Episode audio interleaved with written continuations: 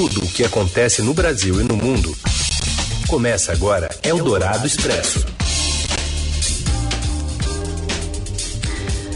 Olá, seja bem-vindo, bem-vinda. Começamos aqui uma nova edição fresquinha, quentinha do Eldorado Expresso, reunindo as notícias mais importantes na hora do seu almoço.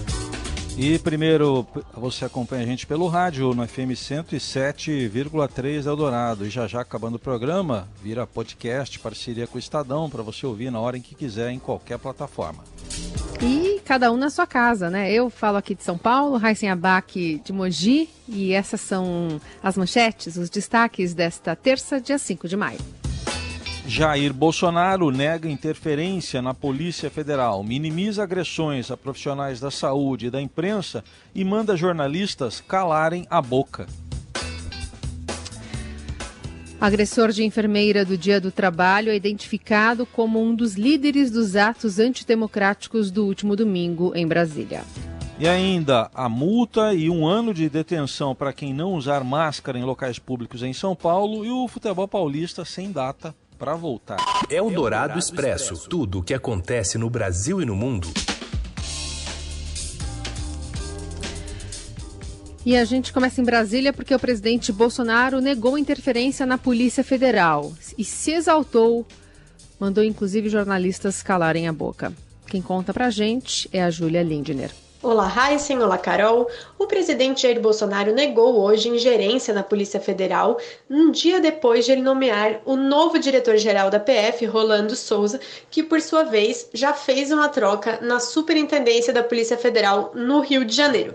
Lembrando que, ao deixar o cargo há alguns dias, o ministro da Justiça, Sérgio Moro, acusou o presidente de tentar interferir politicamente nos cargos da PF por interesses próprios.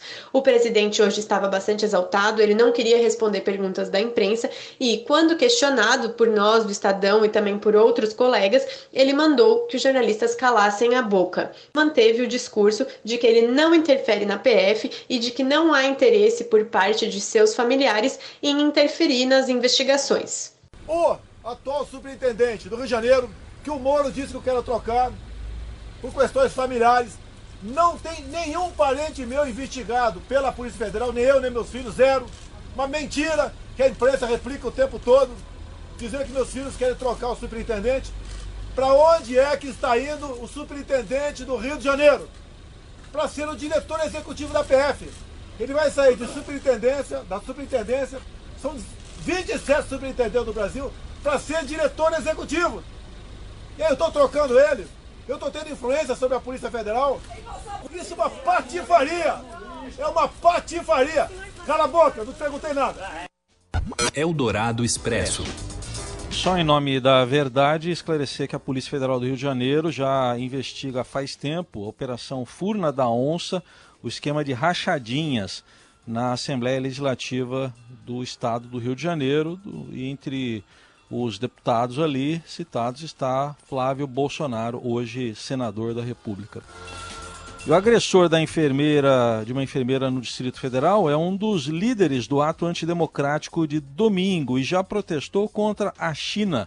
Quem conta essa história é o André Borges. Boa tarde, Heisen, Carol. Boa parte do Brasil soube da notícia do gesto de agressão que uma enfermeira sofreu no dia 1 de maio, no feriado, de um bolsonarista que partiu para cima dela num ato pacífico que os enfermeiros faziam na Praça dos Três Poderes, aqui em Brasília. Né?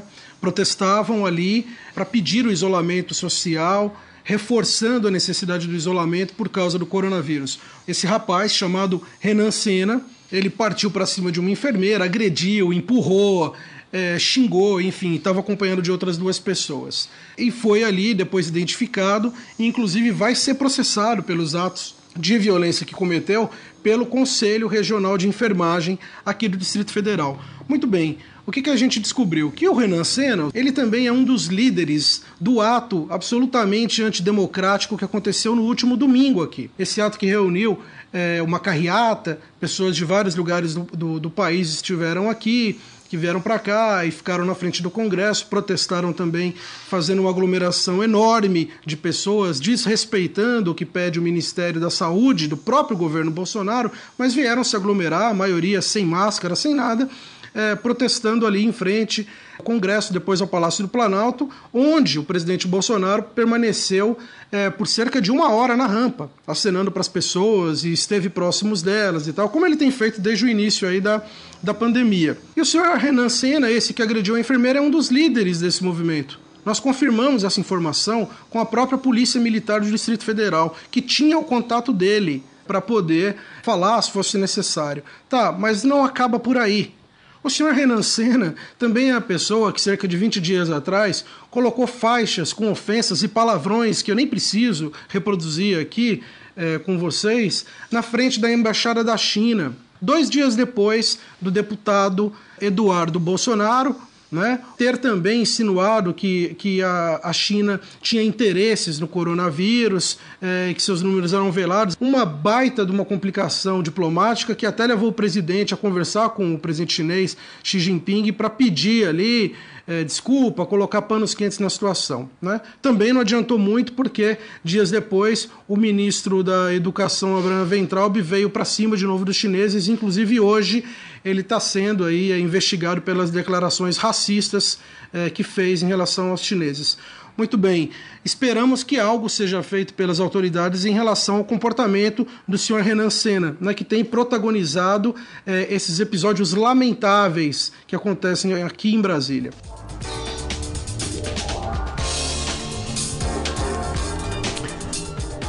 Bom, e a mulher que agrediu verbalmente enfermeiros que protestavam em Brasília esteve no Alvorada para cumprimentar o presidente e pedir desculpas aos profissionais da saúde. Respondendo ao comentário dela, o presidente disse que só houve agressão verbal e que isso é, uma, é um superdimensionamento da imprensa para tirá-lo do cargo. Vamos ouvir. entender como é que é essa imprensa aqui está. Terrível, presidente. Mandei levantar se houve corpo de delito. Eu não pedi o corpo de delito. Não tem, presidente. Não fez corpo de delito. Então, se houve agressão verbal que ele faz o tempo todo conosco. Tá? A gente não pega agressão nenhuma, zero, zero agressão. Não tem agressão, não tem. Mas houve um superdimensionamento naquilo, com a da mídia, o interesse deles não só é tirar a gente daqui. Eldorado Expresso. A aproximação de Jair Bolsonaro com o Centrão, aquele que ele tanto atacava, atacava, chamava que era da velha política, acelera o debate sobre a sucessão do presidente da Câmara, o Rodrigo Maia. Detalhes com Camila Turtelli. O pessoal da Rádio Dourado, nas últimas semanas, o presidente Bolsonaro, ele começou um movimento de aproximação do Centrão, né? Que é aquele grupo informal de partidos é, bem poderosos dentro da Câmara dos Deputados. Uma das intenções do presidente nessa aproximação é tentar antecipar um laço aí com o próximo presidente da Câmara. O, a eleição, o mandato do presidente Rodrigo Maia, o atual presidente, vai até fevereiro do ano que vem.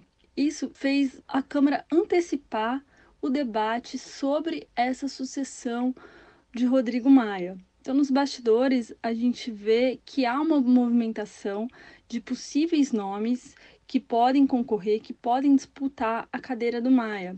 É, hoje, a gente consegue mapear aí alguns nomes que devem concorrer a essa disputa. No Centrão, a gente tem o presidente do Republicanos, que é o deputado Marcos Pereira, tem o líder do PP na Câmara, que é o deputado Arthur Lira. Esses dois poderiam ter o apoio do Bolsonaro. E tem ainda o nome do líder da maioria, que é o deputado Agnaldo Ribeiro, também do PP. Correndo por fora, dentro ainda desse grupo do Centrão, tem o deputado Marcelo Ramos, que eu não sei se vocês lembram, mas foi ele que presidiu a Comissão Especial da Previdência no ano passado. Ele teve muito destaque por isso e ele tem ganhado muita confiança é, dos deputados dentro da Câmara. Outro nome que aparece aí também é o do deputado Alessandro Molon, do PSB do Rio de Janeiro. Ele, o ano passado, era líder da oposição e esse ano ele é líder do PSB na Câmara. Na semana passada, o deputado Alexandre Frota, do PSDB, fez uma postagem no Twitter colocando o Molon como candidato. Isso teve uma boa repercussão.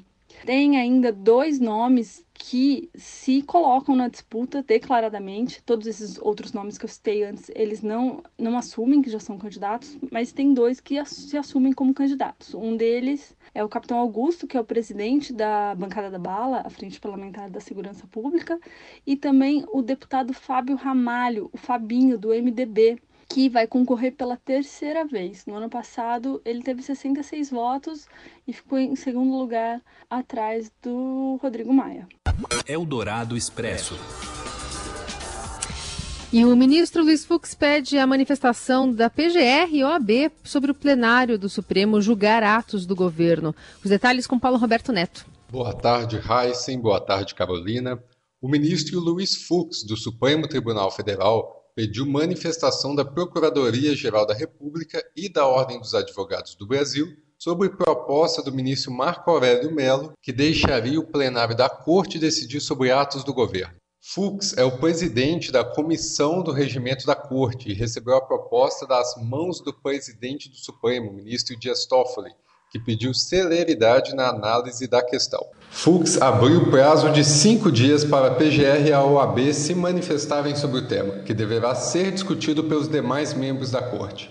A proposta altera o regimento do STF para que o plenário aprecie pedido de urgência quando é envolvido o ato do Poder Executivo ou Legislativo, a mudança vem na esteira de críticas do Planalto a decisões individuais de ministros, entre elas a liminar do ministro Alexandre de Moraes, que suspendeu a nomeação do diretor da ABIN, Alexandre Ramagem, para a chefia da Polícia Federal. O presidente Bolsonaro afirmou que a decisão quase criou, entre aspas, uma crise institucional entre o Planalto e a Corte. Outra decisão criticada foi a do ministro Luiz Roberto Barroso, que suspendeu a ordem do Itamaraty para expulsar o corpo diplomático da Venezuela do país. A saída dos funcionários da embaixada e consulados do país vizinho deveria ocorrer já neste fim de semana. Eldorado Expresso. E a juíza do caso rejeita um pedido para rever a decisão que obrigou o presidente Jair Bolsonaro a entregar exames de Covid-19. O Vinícius Valfré conta os detalhes. A juíza federal Tatiana Pataro Pereira rejeitou na segunda-feira um pedido da Advocacia Geral da União para rever a decisão que obrigou o presidente Jair Bolsonaro a apresentar os laudos de todos os exames feitos para identificar a infecção ou não pelo novo coronavírus. A magistrada, que atua na primeira instância, entendeu não haver motivos para uma revisão por parte dela, porque já existe um recurso apresentado no Tribunal Regional Federal da Terceira Região, ou seja, o caso já está na segunda instância. Na semana passada, ao analisar a ação do jornal Estado de São Paulo, a juíza Ana Lúcia Petri Beto havia determinado a apresentação dos documentos em 48 horas. Após o governo entregar um relatório médico, ela não aceitou o papel e deu mais 48 horas para entrega dos documentos solicitados. No último sábado, quando o prazo estava prestes a ser superado, a desembargadora Mônica Nobre, plantonista do TRF3, suspendeu por cinco dias a contagem do tempo para a apresentação dos documentos. Agora cabe ao relator do caso no tribunal, o desembargador André Navarrete, manter ou não a decisão da juíza de primeira instância. Na manhã de segunda-feira, o processo chegou formalmente ao gabinete dele. O Estadão garantiu na Justiça Federal o direito de obter os laudos de todos os exames de novo coronavírus feitos pelo presidente da República. Bolsonaro já realizou pelo menos dois testes para saber se foi contaminado pela doença e divulgou que os resultados foram negativos. Ele tem se recusado, no entanto, a apresentar cópia dos exames. Seu dinheiro em ação. Os destaques da Bolsa, com Vitor Aguiar. Fala, Vitor. Boa tarde. Oi, Carol. Boa tarde. Boa tarde, Raíssa. Boa tarde, ouvintes. boa Tudo tarde. bem? Tudo bem. Vamos falar sobre o personagem que continua estressado.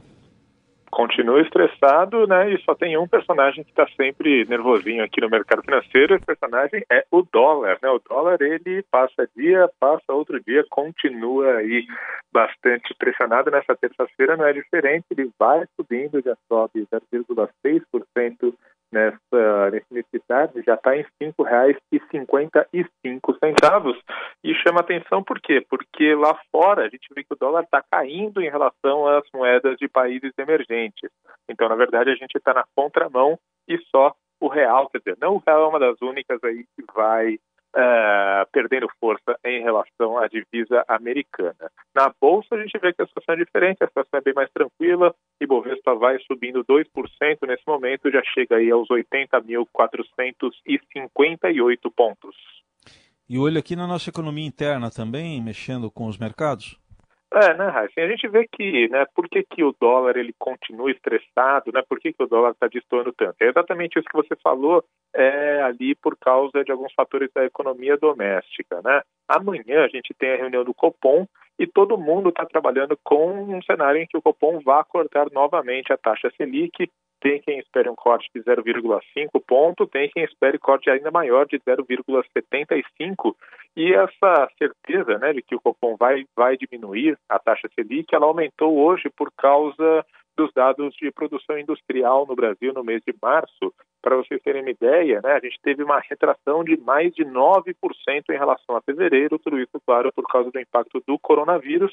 Então, a economia doméstica está muito fraca e aí uma maneira de tentar estimular um pouco seria através da diminuição da taxa de juros. Qual que é a consequência disso tudo? A consequência é que, por fatores técnicos relacionados ali à questão da diferença entre juros no Brasil e juros nos Estados Unidos, em geral, quando a gente tem queda de juros, a gente vê dólar para cima. Então, o mercado está se antecipando a esse cenário, por isso a gente vê que o dólar está pressionado aqui no Brasil e ele continua se valorizando, apesar do dia ser de alívio generalizado no exterior.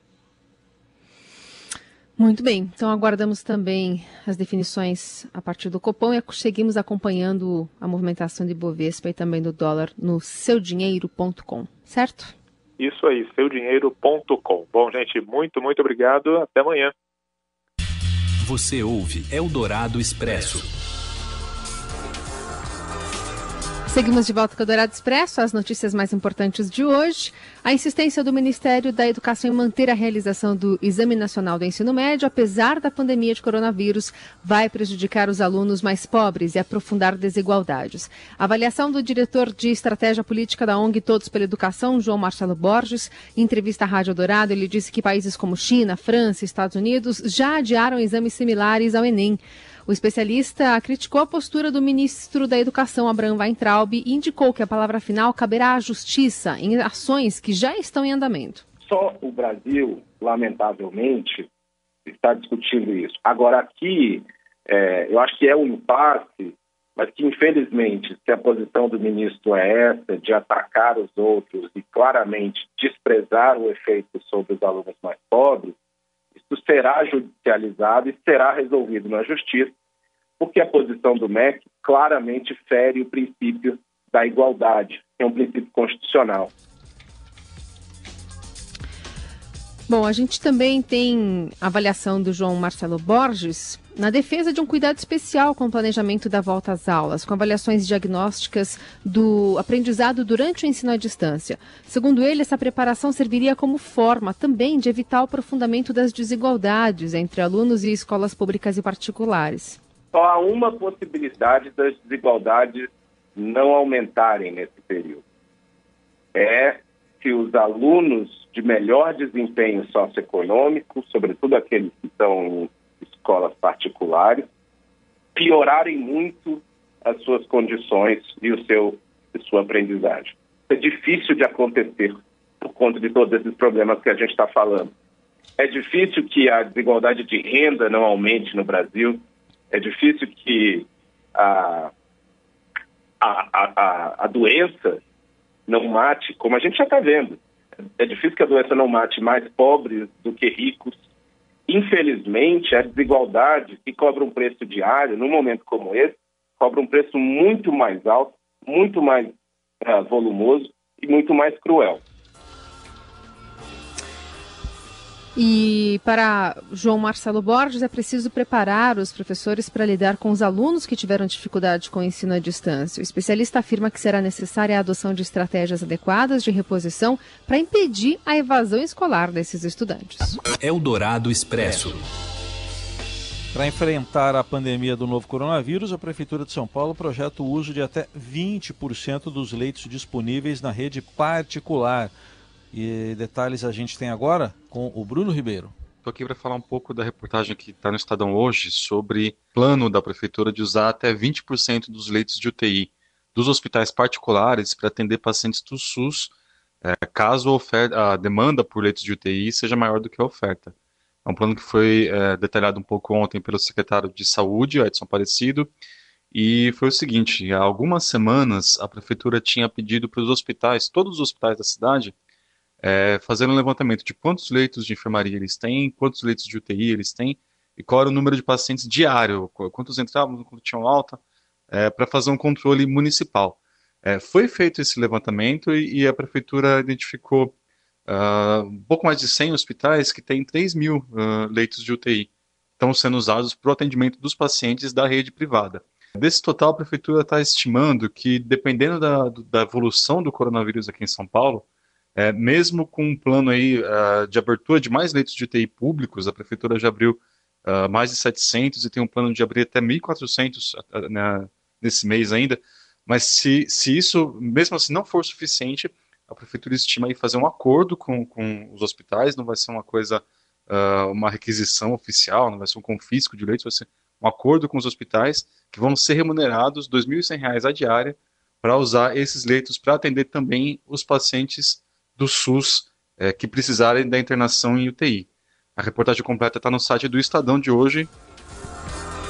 Aí o Bruno Ribeiro, um estudo preliminar estima que a chamada fila única para UTIs públicas e privadas evitaria até 14.700 mortes pelo novo coronavírus em todo o país. Em São Paulo, onde há a maior quantidade de leitos, o uso de UTIs, UTIs particulares para atender pacientes do SUS poderia prevenir algo entre 200 e mil mortes. Isso caso o nível atual de confinamento em cerca de 50% da população permaneça igual. Aliás, acabou de sair o dado de ontem, foi de 47% com o índice de isolamento social no estado de São Paulo. Esse trabalho sobre as UTIs foi publicado neste fim de semana por pesquisadores da Fundação Getúlio Vargas, da Faculdade de Medicina da Universidade de São Paulo, também da Universidade Federal da Paraíba e do Instituto do Câncer. E ainda não passou por revisão de cientistas independentes. O estudo calculou a probabilidade de infectados pelo coronavírus precisarem de UTIs em cada região, considerando o ritmo de mortes e infecções em cada parte do país. A intenção era estimar em quais locais a rede pública seria suficiente para atender os pacientes mais graves. Eldorado Expresso. O decreto que torna obrigatório o uso de máscaras em todos os locais públicos do estado de São Paulo prevê multa que vai variar de 276 a 276 mil reais para pessoas físicas e estabelecimentos que descumprirem a regra, além de detenção por até um ano. A medida anunciada na segunda-feira pelo governador João Dória foi publicada hoje no Diário Oficial. A norma passa a valer nesta quinta-feira, agora dia 7, embora o item seja já exigido para o acesso ao transporte público. O texto afirma que a norma, a norma foi feita com base em recomendações do Centro de Contingência do Coronavírus do governo estadual e também do Ministério da Saúde. E ressalta que é a ação necessária para conter a disseminação da doença e para garantir o funcionamento dos serviços de saúde. A exigência do uso de máscaras vai valer enquanto perdurar a quarentena no estado de São Paulo. Eldorado Expresso. E após uma reunião na, com a Federação Paulista de Futebol, os clubes decidem não retomar os treinos e o Paulistão continua sem data de volta. Acompanhe com o Robson Morelli. Olá, amigos! Hoje eu quero falar da retomada do futebol paulista. Ontem, uma reunião na sede da Federação Paulista de Futebol decidiu, decidiu que o futebol em São Paulo só vai retornar quando as autoridades de saúde do governo liberarem para isso. E também foi decidido que os clubes não vão voltar cada um por si. A Federação Paulista é, e os clubes é, confirmaram, combinaram que todos, todos os clubes de São Paulo vão voltar ao trabalho na mesma data, na mesma época.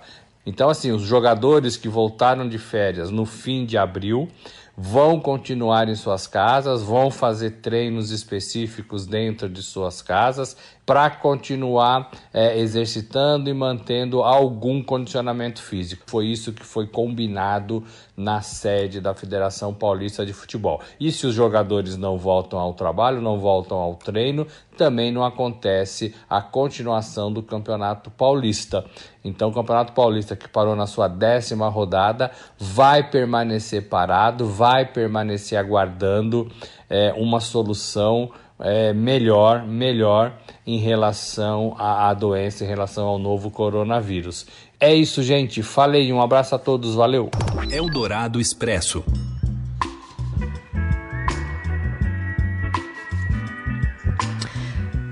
E a indústria da música gravada registrou a marca de 20 bilhões de dólares em 2019, um aumento de 8% maior do que no ano anterior. Foi impulsionado pelo dado de aumento do consumo de streaming. Segundo o relatório divulgado pela Federação Internacional da Indústria Fonográfica, é a primeira vez que a indústria alcança a marca desses 20 bilhões de dólares desde 2005. A arrecadação por streaming cresceu 22% em um ano e já corresponde a 56% do mercado da música gravada no mundo. O crescimento do consumo online foi maior do que a queda das vendas físicas que teve um tombo de 5%, e se fundamentou em um crescimento de 24% nas assinaturas das plataformas, que tiveram 341 milhões de usuários em 2019. Eldorado Expresso. E por que um abraço faz tanta falta durante a quarentena? A ciência explica. Giovana Girardi. Olá, Carol. Olá, Raicen. Como vocês estão hoje? Já sentiram falta de abraçar alguém? abraçar, tocar. A gente vai percebendo que é muito mais importante na nossa vida do que a gente imaginava, né? Falando por mim, eu sei que eu tenho sentido muita falta disso, mas percebi que é um relato recorrente entre amigos, é um tema nas redes sociais. Não sei se vocês viram, acho que na semana passada, um vídeo super bonitinho de um pai médico em São Sebastião que se vestiu de dinossauro para poder abraçar o filho, que ele não abraçava fazia semanas, é, de escorrerem lagriminhas. Aí eu fui atrás de entender por quê. E eu descobri que a ciência se debruçou muito já sobre esse assunto. Essa é uma necessidade que a gente desenvolve de bebê, do contato com a mãe na amamentação, é uma questão evolutiva, a gente vê isso entre primatas. Por que, que isso acontece, né? As pesquisas mostraram que um carinho, toque, um abraço aumenta muito a produção de um hormônio chamado ocitocina. Ele atua como um neurotransmissor no cérebro, influenciando várias questões, como interações sociais, até mesmo a reprodução. Ele tem um papel importante, por exemplo, para formar laços entre as pessoas. Isso porque ele propicia comportamentos de empatia, generosidade, confiança. No nível mais individual, ele é importante, inclusive, como antídoto para sentimentos mais depressivos e ansiosos. Esse hormônio tem a capacidade até mesmo de modificar a expressão de nossos genes. Uma dessas é, expressões, por exemplo, é sobre a nossa capacidade de reagir em momentos de estresse. Uma outra é sobre a nossa capacidade de fazer conexões no cérebro. Crianças que crescem sem muito contato físico, sem carinho, acabam virando adultos com muito mais dificuldade para lidar com certas situações. Eles podem ter mais ansiedade, mais depressão. O que a gente vê nesses estudos todos, e é o que eu tentei mostrar na matéria, é que um carinho realmente tem a capacidade de acalmar. E acho que é isso que está fazendo uma falta danada agora, né? Um abraço caloroso para vocês, para os nossos ouvintes. E vamos aguentar mais um pouquinho, que daqui a pouco a gente pode voltar a abraçar as pessoas. Mas por enquanto, não. Não saiam à rua para abraçar ninguém, tá bom? Até mais. Tchau, tchau. Anúncio e vejo em forma de sorvete, sabonete. Em forma de sorvete, acordo e durmo na televisão. Creme dental, saúde, sigo num sorriso, paraíso. Quase que jogado, impulsionado no comercial. Eu só tomava chá, quase que forçado vou tomar café. Ligo o aparelho, vejo o Rei Pelé. Vamos então repetir o gol. E na lua sou mais um cosmonauta. Está vindo aí Elis Regina, né? Porque afinal de contas, e apesar de tudo, dia 5 de maio é o Dia Nacional das Comunicações. Data escolhida em homenagem ao nascimento de Marechal Rondon, uma das principais figuras da difusão dos sistemas de comunicação no Brasil, e por esse motivo, por vezes a referida data é mencionada como Dia de Rondon. Né? Mas de qualquer forma, é uma forma de homenagear a forma com que você se comunica, com que você se informa em dias tão difíceis, né? E que a informação é tão importante também, até para combater coronavírus. E não nos calaremos.